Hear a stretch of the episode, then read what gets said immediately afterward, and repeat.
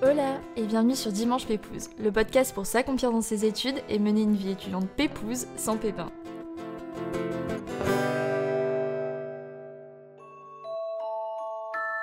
Tout ce qu'on ne vous dit pas sur le travail d'influenceur avec ses bons côtés, la communauté, vivre de sa passion, les opportunités, la liberté du quotidien, mais aussi les mauvais, la solitude, la facilité du burn-out, l'anxiété, voire la dépression. Petit trigger warning, dans cet épisode, on aborde des expériences personnelles très difficiles par lesquelles les invités sont passés, mais on montre surtout comment faire face aux difficultés de l'entrepreneuriat et s'en sortir malgré tout pour vivre de sa passion. Et si vous n'avez pas écouté la partie 1 de cet épisode, je vous invite à l'écouter tout de suite avant de vous lancer dans l'écoute de cette seconde partie.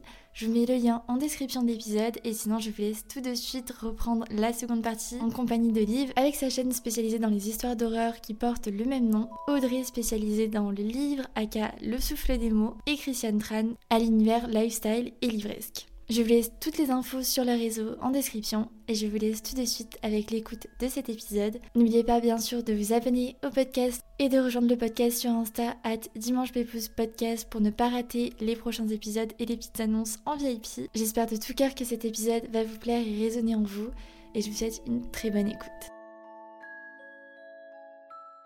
On peut parler des aspects moins fun parce que c'est important aussi, de, comme tu dis, de montrer la, réalité. Et si bien sûr vous vous sentez à l'aise euh, d'en parler, est-ce que vous pouvez nous raconter bah, les moments difficiles par lesquels vous êtes passé et surtout comment vous avez réussi à les surmonter pour euh, peut-être des personnes qui pas forcément se lancent sur les réseaux sociaux, mais même dans l'entrepreneuriat tout court. Euh, je pense qu'on passe tous par des moments difficiles et ce qui est encore plus difficile, c'est quand on est seul dans notre truc. L'entrepreneuriat, c'est ça qui est difficile, c'est que quand on passe par un moment difficile, on est seul.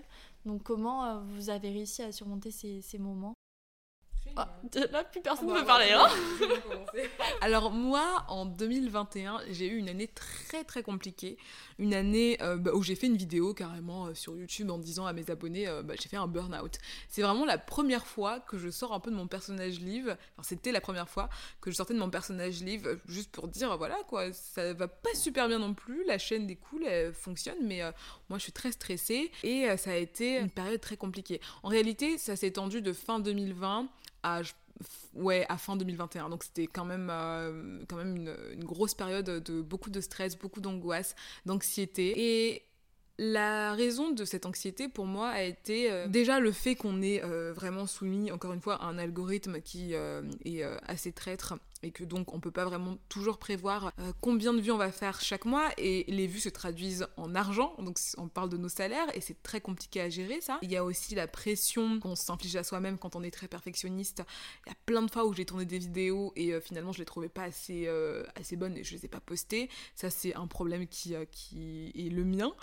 Mais je sais que beaucoup de créateurs sont aussi très perfectionnistes parce que c'est leur passion ils ont envie de partager des trucs de qualité. Et aussi la pression que nous inflige bah, que ce soit euh, pas forcément nos abonnés, mais euh, des personnes mal intentionnées, des gens qui regardent nos vidéos juste pour euh, se foutre de notre gueule, clairement. Et moi, j'ai eu beaucoup de soucis avec, avec Twitter. J'ai jamais eu beaucoup de problèmes avec le fait que les gens regardent mes vidéos et que même mes amis regardent mes vidéos. En soi, c'est on s'habitue avec le temps, surtout. Mais la malveillance, la malveillance peut être difficile. Et il faut savoir que en tout cas, je le ressens comme ça. Il y a une période sur YouTube, quand on est dans la montée, où genre euh, les choses se passent très bien généralement. YouTube est une plateforme qui où il n'y a pas beaucoup d'agressivité, je trouve. Après, euh, on est dans la, pente ascendante où il y a de plus en plus d'amour. Et à un moment, on atteint un pic d'abonnés euh, qui fait que les gens commencent à nous détester. Et ça, j'ai vu avec euh, pas mal d'amis à moi qui ont énormément d'abonnés, ils me disent tous ça. Les gens t'adorent, t'adorent, t'adorent. Bref, vous avez compris ce que je voulais dire. Hein. T'adorent jusqu'au point où t'es trop, euh, t'as trop de succès pour eux, et là ils commencent à te détester. Et t'as même des abonnés que tu aimais beaucoup qui retournent leur veste et tu ne comprends pas vraiment pourquoi. Donc euh, ouais, la, la malveillance en ligne, moi, m'a beaucoup touchée.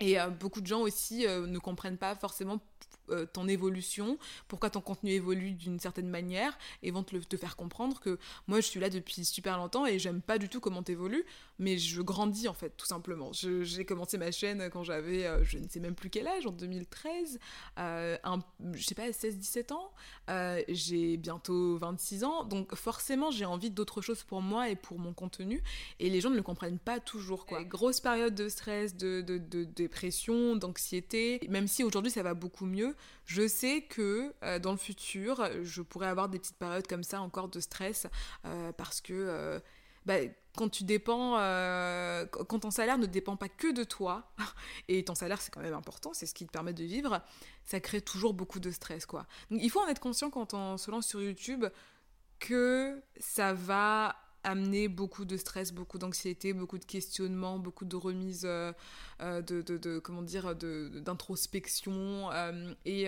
il faut aussi avoir les pieds sur terre, savoir qui on est et ne pas laisser les gens nous dicter qui on est. Parce que parfois, on va dire des choses sur vous, il faut que vous sachiez qui vous êtes. C'est super important. Je suis totalement d'accord avec toi, Liv, parce que moi, j'ai vécu ça, le fait de... En fait, comme je suis la première booktubeuse, donc la première influenceuse littéraire dans le monde du livre, euh, bah il y a ça, en fait. Il y a le fait que les gens peuvent nous détester juste par... En fait, c'est de la jalousie. Alors, eux, ils diront jamais que c'est de la jalousie, hein. Eux, s'ils m'entendent, là, ils vont dire « Ah non, mais la meuf, elle a trop pris le melon, elle pense qu'on est jaloux d'elle et tout. » Mais en fait, je m'en fous. Moi, je sais que c'est de la jalousie, puisque vraiment, je ne leur ai rien fait de mal. Et en fait, ils vont juste parce qu'on a plus d'abonnés, estimer qu'on doit faire ci, qu'on doit faire ça, qu'on a une telle audience, qu'on doit parler de ci, etc. Alors que j'ai envie de dire non, en fait, je ne suis que moi, je ne suis pas un média, je ne suis pas une chaîne de télé, donc je fais ce que je veux, en fait. Mais, euh, mais du coup, je l'ai vécu aussi et c'est très difficile. Je pense que ça n'aide pas, en effet. Euh, après, bah, je suis totalement d'accord avec tout ce que livre a dit et j'ai vécu exactement la même chose en 2022 pour ma part. Donc, euh, moi, ça a été Enfin, je pense qu'en 2021, c'était un état euh, dépressif latent qui, en 2022, a explosé. Après, évidemment, encore une fois, euh, il y a des choses très personnelles qui me sont arrivées et qui, du coup, ne concernent pas ma communauté, qui n'ont absolument rien à voir avec YouTube, hein, vraiment. Euh, et qui, du coup, font que je suis tombée dans cet état d'anxiété, de dépression, etc. Mais il y a aussi le fait, et je m'en rends compte, en fait, il y a plein d'indicateurs. Et je pense que c'est intéressant, des fois, de se poser et de se rendre compte de qu'est-ce qui nous stresse, qu'est-ce qui nous angoisse, etc. Euh, moi, par exemple, je m'enlève les peaux autour des doigts rien à voir avec la lecture, mais beaucoup à voir avec la lecture, puisque euh, quand je lis, je m'enlève les peaux des doigts. Et comme je lis beaucoup, je m'enlève beaucoup les peaux des doigts. Et c'est un problème puisque je saigne, je me fais mal, c'est pas beau, je culpabilise, je trouve mes mains moches, etc. Bon, bref, c'est tout un autre sujet. Mais tout ça pour expliquer que euh, depuis toujours, euh, je me suis toujours rendu compte que pendant les vacances, par exemple, je m'enlevais jamais les peaux des doigts. Il y a vraiment des grosses périodes comme ça où je ne le fais pas. Et du coup, ça montre à quel point, bon, déjà de base, j'ai toujours été quelqu'un, je pense, de de manière générale assez nerveuse, assez anxieuse, mais ça m'a pas empêché de vivre, etc. Et de toute façon, c'est comme ça. Il y a des gens plus ou moins anxieux. On apprend à vivre avec. Mais, euh, mais le fait est que là, ça a explosé. Et en effet, probablement parce que gérer une chaîne YouTube seule, comme tu le disais Léna, on est seul, comme tu le disais Liv, on gère euh, son salaire seul, ça dépend de nous et pas que de nous. Comme tu disais Christiane, au tout début, au bout de deux mois, on se dit waouh quand même, je suis vachement toute seule. Enfin, en fait, vraiment, c'est quelque chose qui ressort de tous nos témoignages. On est seul et euh, c'est beaucoup de travail pour euh, une seule et même personne en fait. Et, et je pense que parfois on s'en rend pas compte. On en parlait tout à l'heure, on s'en rend pas compte parce qu'on a un métier génial et que du coup on n'est pas censé se plaindre. On s'en rend pas compte parce que on devrait juste profiter puisque on vit de notre passion, etc.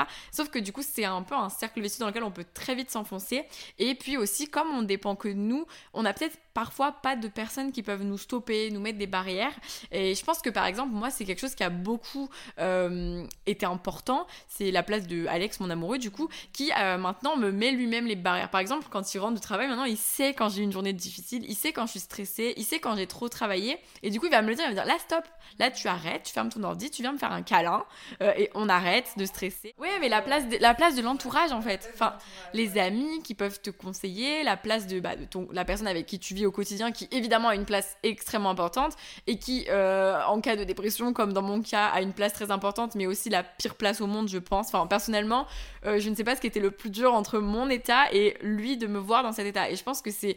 Enfin voilà on s'en rend pas compte. Moi mes abonnés je leur en ai parlé après. J'en ai pas fait tout un tout un discours. Ouais, j'en ai pas fait tout un plat parce que c'est hyper personnel une dépression. Les gens qui n'en vivent pas ne comprennent pas et c'est pas grave, je ne leur jette pas la pierre, mais en effet, c'est incompréhensible tant qu'on l'a pas vécu et moi-même, voilà, je m'en suis rendu compte en le vivant. J'étais en mode, ah, en fait, vraiment, c'est beaucoup plus hard que ce que je pensais. Je pense qu'on se dit toujours, ouais, je suis déprimée et tout. Et après, quand on vit une dépression, on se dit, ouais, en fait, être déprimée, c'est cool, hein, c'est relativement soft.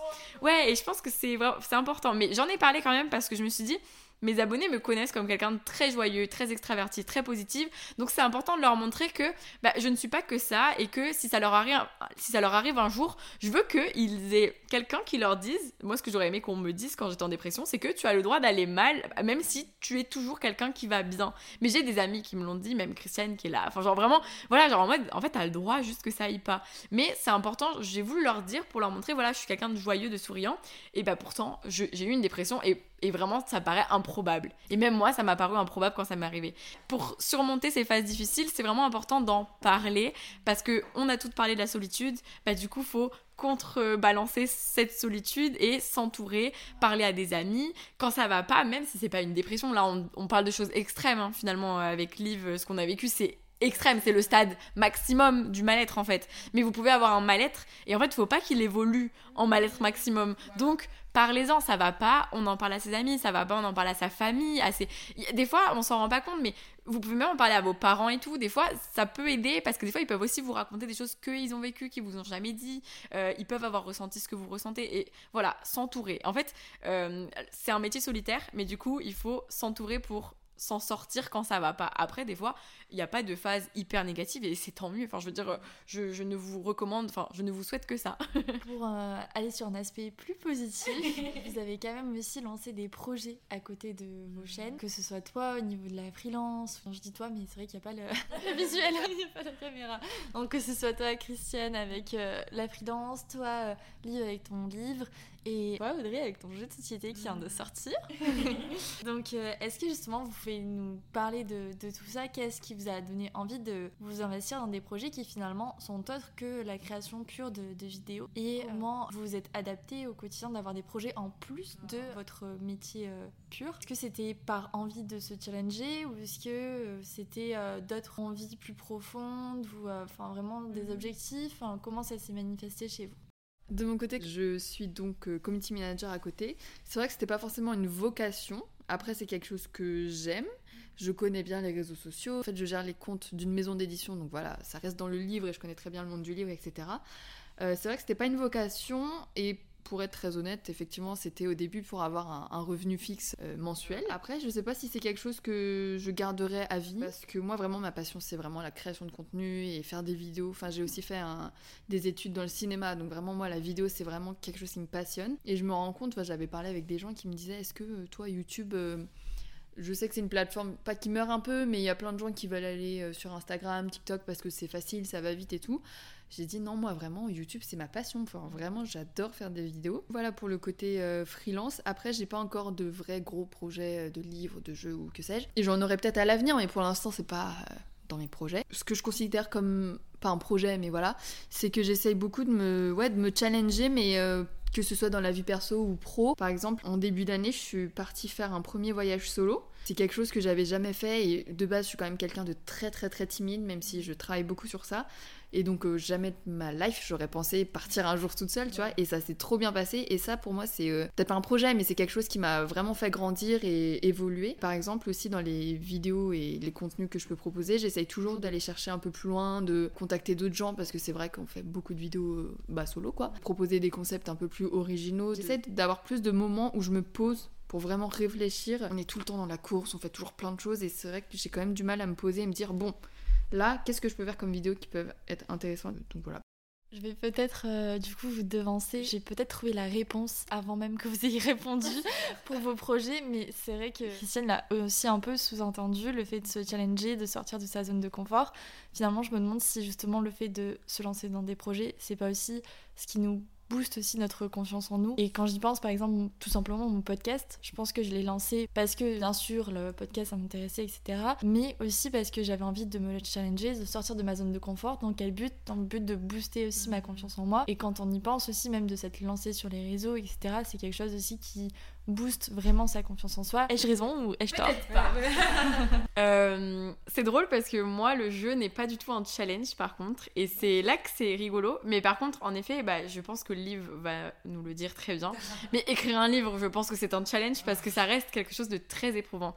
Et moi, je, je ne, je ne dénigre pas du tout ce que j'ai fait, hein, bien sûr, mais euh, mon jeu a été fait assez rapidement. C'est pas un énorme travail éditorial, et en fait, euh, c'est plutôt une prolongation de ce que je fais. Et du coup, mon jeu, c'est un oui, bien sûr. Oui, du coup, j'ai du coup j'ai sorti un, un jeu de cartes qui s'appelle Tu joues ou tu lis Point d'interrogation. Euh, et donc, c'est des petites cartes avec des quiz sur euh, des références euh, littéraires. Il y a évidemment des références très très larges comme Harry Potter, Twilight. Donc, je pense que beaucoup de personnes peuvent y répondre. Mais il y a aussi des trucs un petit peu plus pointus qui vous permettront de connaître un peu plus de romans euh, young adultes euh, à la mode et des très bons romans, puisque évidemment, je n'ai mis que des bons romans dans mon jeu. Et, euh, après, il y a plein de petits défis, de petits tu préfères, etc.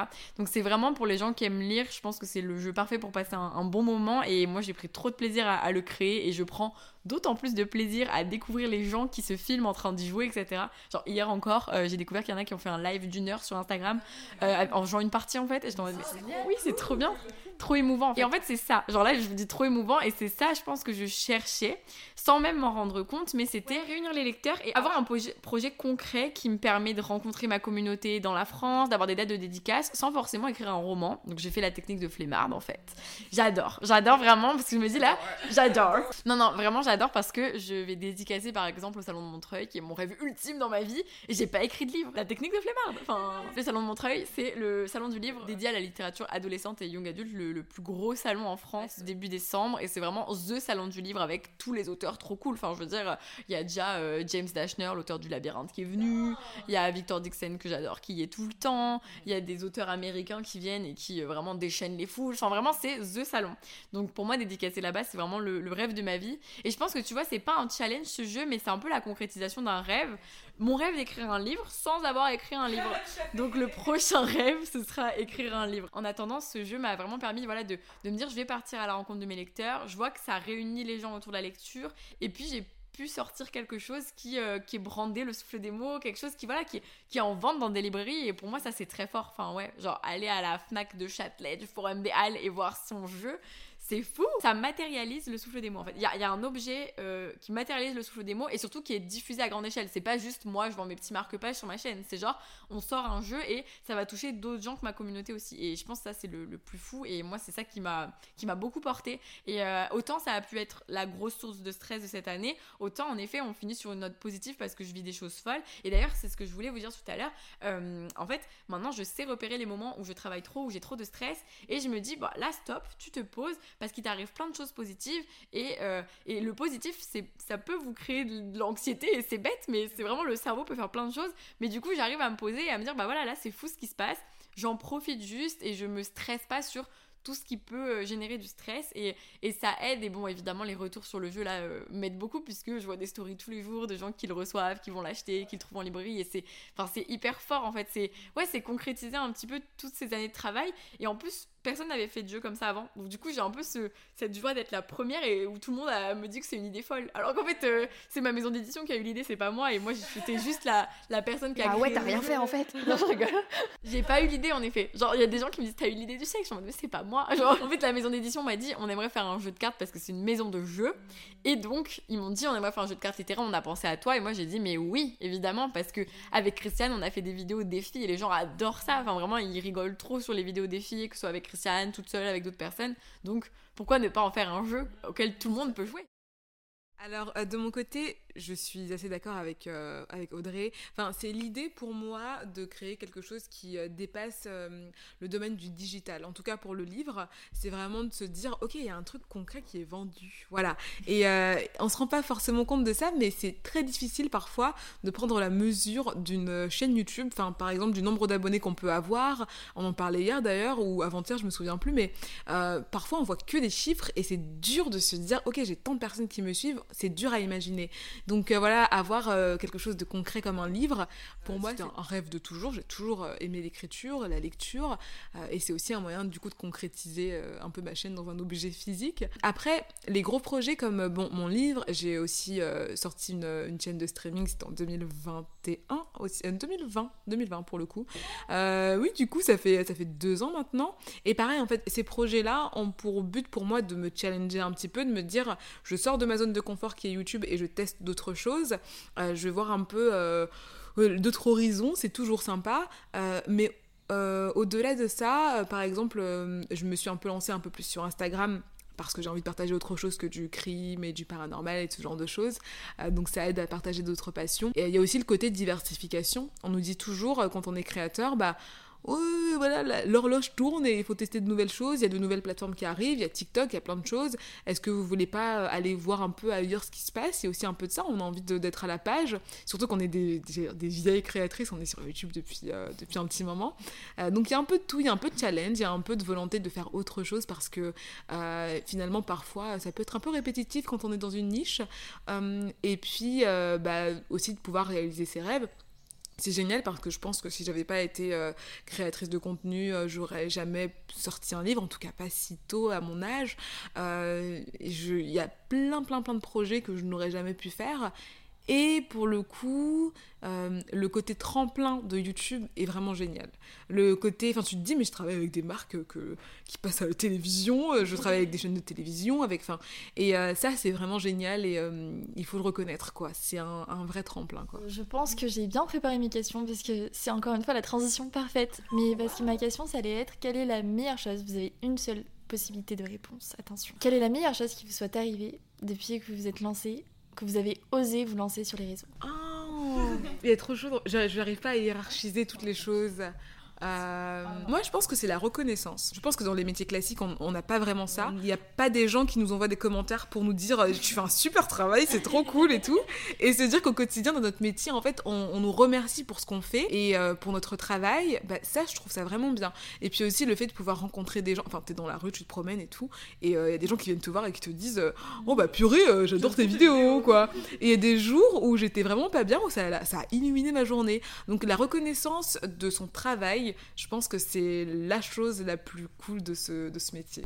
Je ma réponse s'apparente à celle de Liv parce que j'allais dire que euh, le plus beau moment, la plus belle chose qui me soit arrivée, c'est quand je fais des chasses aux livres en fait. Et du coup, ça s'apparente totalement à ce que vient de dire Liv puisque c'est le fait de rencontrer des abonnés, de rencontrer des personnes qui se déplacent pour nous, qu'on nous remercie, qu'on nous dise des mots gentils, des choses auxquelles on s'attend pas forcément, qu'on nous dise que on a lu tel livre grâce à nous, qu'on nous dise qu'on a aimé la lecture grâce à nous. Euh, j'ai des gens qui aiment même pas les livres que je lis. Ils m'ont dit qu'ils aimaient pas lire des fois, et juste ils aiment bien ma personnalité parce qu'apparemment ça les apaise de mettre mes vlogs. Et donc là, je suis en mode mais en fait c'est tellement gentil et, et c'est tellement gratifiant de se dire bah en fait voilà mon montage, mon petit truc avec des petites musiques douces, il a servi à quelqu'un en fait. Donc voilà le la plus belle chose qui me soit arrivée, c'est les rencontres avec mes abonnés et c'est mes abonnés en fait. Enfin, vraiment, c'est parce que c'est eux qui sont la base de tout. C'est-à-dire que c'est eux qui sont la base du jeu, par exemple, dont on a parlé. Bah, en fait, s'ils étaient pas là, il y aurait pas de jeu parce qu'il y aurait pas de gens pour jouer à ce jeu. Et du coup, c'est vraiment eux. Et donc, ça, c'est vraiment la plus belle chose, je pense. Et du coup, ça rejoint la reconnaissance parce que c'est exactement ça.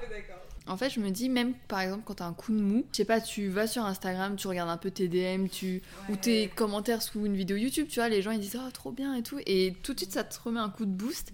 Et je pense que, ouais, euh, une des plus belles choses, voire la plus belle chose, c'est vraiment avoir tous, tous, tous, ces échanges en fait avec les abonnés et même pas que, euh, avec plein de monde. Et ça m'a permis de rencontrer euh, énormément de gens. Et par exemple, Honnêtement, aujourd'hui, mes amis les plus proches font partie de... des personnes que j'ai rencontrées sur les réseaux sociaux, tu vois. Je pense que c'est ouais, vraiment les rencontres. Et Léna, tu parlais du boost de confiance en soi tout à l'heure. Quand euh, Christiane disait, bah, il suffit d'aller voir ses DM et tout, et en fait, ça. Je pense que ça apporte beaucoup ça aussi. Mais du coup, euh, je te laisse nous dire ce que toi, ça t'apporte. Et aussi euh, justement la possibilité de rencontrer des gens qui partagent les mêmes passions que toi, chose qui est pas si facile que ça à faire dans la réalité. Et moi c'est vrai que ça m'a permis de vraiment rencontrer des personnes qui ont les mêmes valeurs que moi, qui aiment les mêmes choses que moi. Et ça je trouve que c'est assez fort. Enfin je me dis j'aurais peut-être pas des amitiés aussi fortes aujourd'hui dans ma vie si je m'étais pas lancée sur les réseaux et que j'avais pas fait des rencontres grâce, euh, grâce au réseau. bien sûr, bah, plus de confiance en soi parce que tu dis que tout ce que tu as construit euh, depuis des années, c'est uniquement euh, grâce à toi. Et ça, juste en pensant à ça, forcément. Euh, Il y a un truc intéressant, enfin, dans toutes nos réponses, mais J'ai remarqué quelque chose. Beaucoup d'amis euh, à moi me disent Ouais, bah maintenant que je suis sortie de l'école, maintenant que je suis dans la vie active, j'ai beaucoup plus de mal à me faire des amis et euh, en dehors de mes collègues. C'est un peu compliqué. Et j'ai l'impression que nous, du coup, on a moins ce problème-là, que c'est plus facile de rencontrer des gens. Euh, et ça, voilà, bref, c'est un point très positif pour le coup. avec du recul, si vous regardez bah, les jeunes créatrices de contenu que vous étiez il y a 5-10 ans et celles d'aujourd'hui, quelle est votre vision à vous du mot oser? Moi, le mot oser, il me fait penser au fait de se lancer de base en fait. D'avoir osé à 15 ans lancer ma chaîne YouTube parce que vraiment, à 15 ans, c'était pas facile de se lancer sur YouTube. J'avais peur que les gens autour de moi découvrent ma chaîne, que ma classe au lycée découvre ma chaîne. Je voulais surtout pas que ça se sache et tout. Et en fait, j'ai quand même osé le faire. Et je me dis, ça, c'est le plus beau dans tout ça, c'est que bah, en fait, avoir osé se lancer il y a 9 ans m'a mené là où j'en suis aujourd'hui. Du coup, bah, faut jamais cesser d'oser, puisque euh, c'est ce qui fait qu'on peut euh, bah, créer des choses incroyables, parce que vraiment, euh, enfin, même moi, je me rends compte, et des fois, je suis très fière de me dire, bah voilà, tout ce que j'ai créé depuis 10 ans, c'est énorme. Et des fois, j'en parle avec des gens et je vois qu'ils sont en mode waouh, genre, tu vois, ils sont admiratifs, et moi, ça me rend hyper fière, et je me dis, bah, et, c'est bien d'avoir pu faire ça et de continuer d'oser chaque jour parce qu'en fait, il faut jamais s'arrêter d'oser. Surtout que de mon côté, ce que je vous ai pas dit, c'est que euh, j'avais tenté de faire des vidéos YouTube, mais tu sais, genre en 2012, je montrais mes vernis, enfin voilà, et j'osais pas et euh, j'avais tout supprimé parce que j'avais peur que quelqu'un voit. Même quand je filmais chez mes parents, j'attendais qu'il y ait personne dans la maison, enfin vraiment personne n'était au courant. Et, euh, et, quelques années après, je me suis dit non mais tu sais quoi, enfin on s'en fout de ce que les gens pensent, ose te lancer et même si les gens critiquent, bah, tu sais quoi, on s'en fout. Enfin, tu sais, t'es fier de ce que tu fais, donc euh, lance-toi. Si c'est vraiment quelque chose qui t'anime, lance-toi et tu verras ce qui se passe euh, ensuite, quoi. Pour compléter un peu ce que vous dites et euh, pour encourager un peu les gens qui n'oseraient pas, justement, la création de votre chaîne YouTube sera un service envers vous-même, mais aussi un service envers d'autres personnes. je pense que quand on n'est pas sur YouTube, on réalise pas le nombre de gens qui nous envoient des messages pour nous dire ta vidéo elle m'a apaisé, euh, je l'écoute avant de dormir parce que je suis anxieuse et tout et ta voix m'apaise, ou alors euh, tes petits vlogs ils me permettent de m'accompagner dans mon quotidien, etc. Et en fait que ce soit pour divertir les gens, que ce soit pour euh, leur apprendre des choses, pour les apaiser, on rend service aussi à travers les vidéos. Et donc si vous avez peur de vous lancer, dites-vous qu'il y a peut-être quelqu'un qui a besoin de vos vidéos et, et surtout si vous avez un concept un petit peu particulier que vous n'avez jamais vu ailleurs d'autant plus, lancez-vous et testez quoi. Va juste falloir que tu m'expliques, Liv, comment les gens peuvent moins être anxieux en écoutant tes vidéos avant de dormir. Voilà, je pose ça comme ça. Euh, entendre Liv parler d'un psychopathe. Mesdames, nous arrivons à la dernière question. Après 1h30 d'enregistrement. Oh C'est la question signature du podcast. Est-ce que vous auriez une petite recommandation Pépouze pour la fin de cet épisode? Donc Pépouze, c'est-à-dire quelque chose qui vous fait du bien, qui vous apaise, qui vous met bien. Les tiny house. Venez ici, à l'endroit où on enregistre ce podcast, c'est Parenthèse Tiny House. On a vécu deux jours, mais genre de rêve, c'est le paradis ici. Et tu ne peux pas ressortir stressé. C'est vraiment un, endroit trop bien. C'est des cabanes dans la forêt. C'est paisible, c'est calme, c'est pépouse. On n'est pas payé pour le dire. Hein. Vraiment, croyez pas que. Vraiment, c'est Christiane qui a dit Bah, moi, je dirais ici. Bah, ouais, de ouf en fait. Parce que je pense que c'est un des lieux où je me sens le mieux, où je me sens la moins anxieuse ici. Bien sûr, il y a des petites choses qui peuvent stresser dans la vie, c'est normal. Euh, même quand on est dans un lieu parfait. Mais vraiment, ici, ça porte très bien son nom. C'est une parenthèse enchantée dans notre quotidien de venir ici. Et du coup, c'est vraiment un des lieux où je me suis toujours senti le mieux dans ma vie. Surtout avec Alaska, mon chat, parce que vraiment, euh, pour moi, il n'y a rien de mieux que d'être dans une tiny house avec les bruits des oiseaux, mon chat à côté de moi qui ronronne, une bonne lecture, en l'occurrence en ce moment le livre de Liv. Donc vraiment, la meuf n'arrête pas de faire du placement de produits euh, impromptu. Tu m'as pas payé d'ailleurs, Liv, hein. je, je suis outrée. Je vais dire du mal de ton livre. Les filles ont tout à fait raison. Venez ici si vous avez besoin de décompresser, de vous vider la tête, c'est le lieu parfait. Et euh, j'aurais aussi une, une, chaîne YouTube à vous recommander si vous êtes, euh, vous parlez anglais, si vous parlez, euh, vous êtes comme moi un peu trilingue, tu vois les gens, un peu polyglotte. c'est la chaîne du YouTuber Heinz. H-I-N-D-Z. Et ces vidéos sont juste l'incarnation de la détente. C'est une personne qui propose tout simplement euh, des, vidéos euh, un peu euh, self-help, mais pas dans le sens tu veux que je t'apprenne à gagner 10 000 euros? Non, c'est pas du tout ça. C'est un peu comme un psychologue, mais un peu plus spirituel.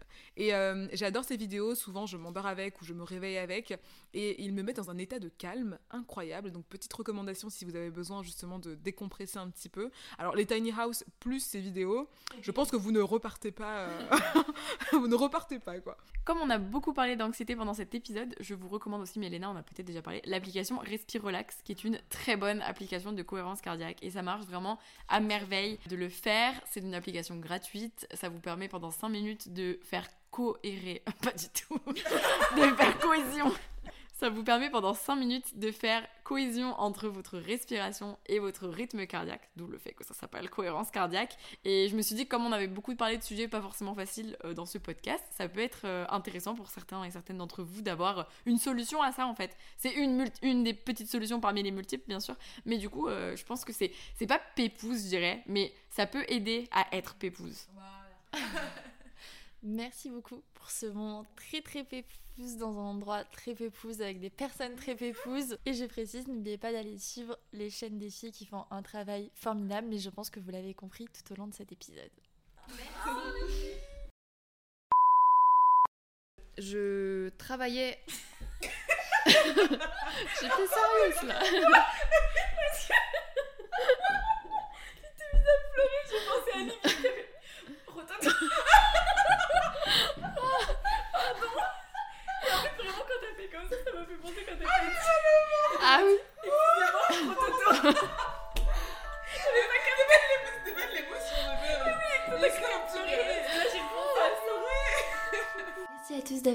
Cet épisode jusqu'au bout. J'espère de tout cœur qu'il vous aura plu. Si c'est le cas d'ailleurs, n'oubliez pas de mettre 5 étoiles sur Apple Podcast ou Spotify et de partager l'épisode à vos proches ou en story Instagram en nous taguant at dimanche podcast. Et puis moi je vous dis à dimanche prochain pour un nouvel épisode. Bon dimanche